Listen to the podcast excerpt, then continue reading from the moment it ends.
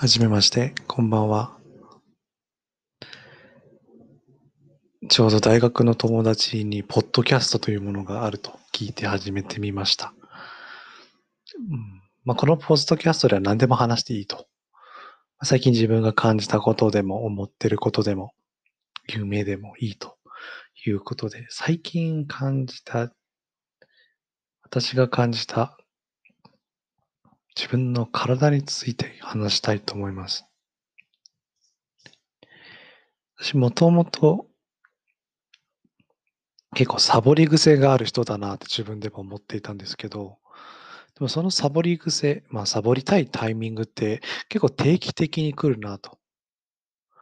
別にサボりたいと思ってなくてもサボりたく、サボってしまうような状態が結構あるなっていうふうに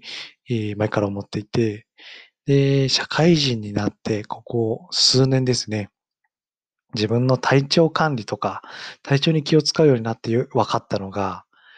実は、やる気がなくなるとか、だるくなる、サボっちゃうっていう時が結構低気圧、雨だったり、まあ、台風が発生した時だっていうことに気づいたんですね。で、なんかこれを気候消化だ一応病名っていうか、まあ、名前がついてるんですよね、その症状に対して。まあ、その気圧が著しく短時間で下がると、まあ、人間の血管の中の水分だっけな？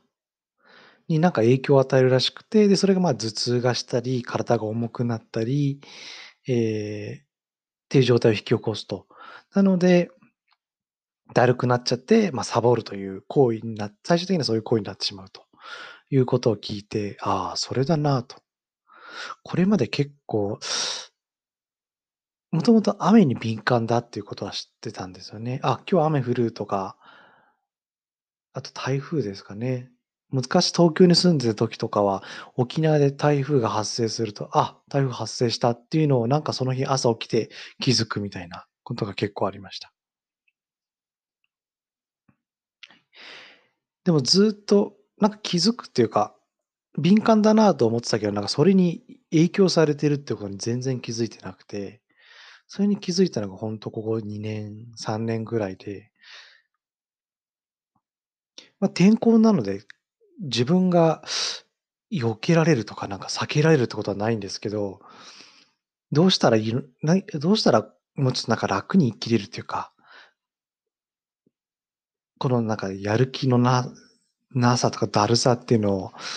コントロールできるかなっていうふうになんかいろいろ調べてみたら、あの結構アプリとかで、今低気圧が来てますよとか、明日低気圧がすごく、あの、低気圧、気圧がすごく変化しちゃいますよっていうのをなんか知らせてくれるアプリが、なんか頭痛るっていうアプリがあって、最近はそれを入れて、あの、体調管理、頭痛なんかあの自分の地域を登録すると、その地域の気圧が変わると連絡してくれるんですね。まあ、それによって、あ、明日体調崩すぞとか、この気圧が変わると私の場合、その、まあ、頭痛、だるくなる、あと寝れなくなるんですよね。なんかそれは交感神経の、自律神経の中の交感神経、まあ、人を興奮させたり、なんか、あの、目覚めさせるときに優位になる神経なんですけど、そっちの方がすごく優位になってしまって寝れないってことが、夜寝れないってことがあるんですけど、まあそういう寝れない時になっても、状態になっても、あ、今低気圧が来てるんだなっていうふうに、えー、来て感じて、なんか無理に寝たりするんじゃなくて、まあ低気圧、気圧の変化が緩まれば寝れるよっていうふうになんか心の安定、安心するようにはすごくなりましたね、最近。これが最近気づいた体のことかな。で、あともう一つは、またこれちょっと天候、天候でもないんですけど、天体？あの、月の満ち欠けに結構影響されるってことも気づいて、っていうのも、この先ほど話した頭痛ルっていうアプリを入れてから、気圧の変化が、を察知することができるようになったんですけど、把握するようになったんですけど、気圧は大丈夫なのにいきなりだるくなる。とか、なんかだんだんだるくなるってことがあって、それなそれはなんでだろうってずっと分かんなかったんですけど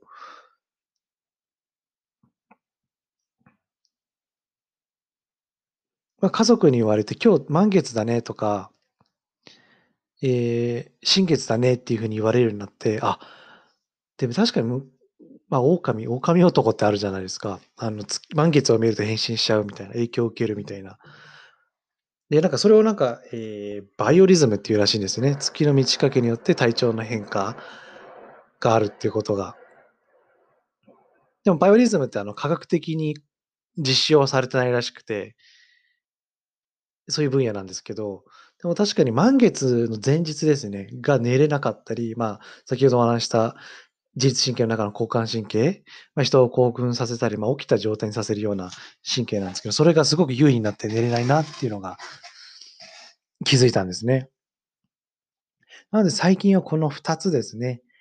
気圧を見て、で、月の満ち欠け、まあ、バイオリズムの方を確認して、まあ、体調が悪くなるっていうのは、こういう、こっちのせい、こういう2つのせいじゃないかなっていうふうに、まず考えるようになって、そうすると、なんか、サボり癖はあると、やっぱりまあ、自分を責めちゃったりするんですけど、まあ、そういうのがなくなった。まあ、これは何かしら天体、気あの天天候の影響を受けて、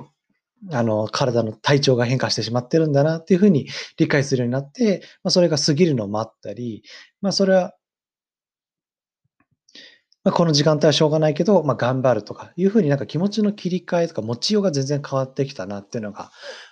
ここ1、2年の変化になります。なので皆さんももし体調悪いな、ちょっとだったり、急に悪くなったり、定期的に悪くなったり、でも生活は変化してないとか、ちょっと理由が見当たらないってなったら、ちょっとバイオリズムだったり、気圧の変化っていうのをちょっと気にしてみる、探してみるっていうのもいいかもしれないな、知れないなと思いました。はい。以上で初回のエピソードを終わりたいと思います。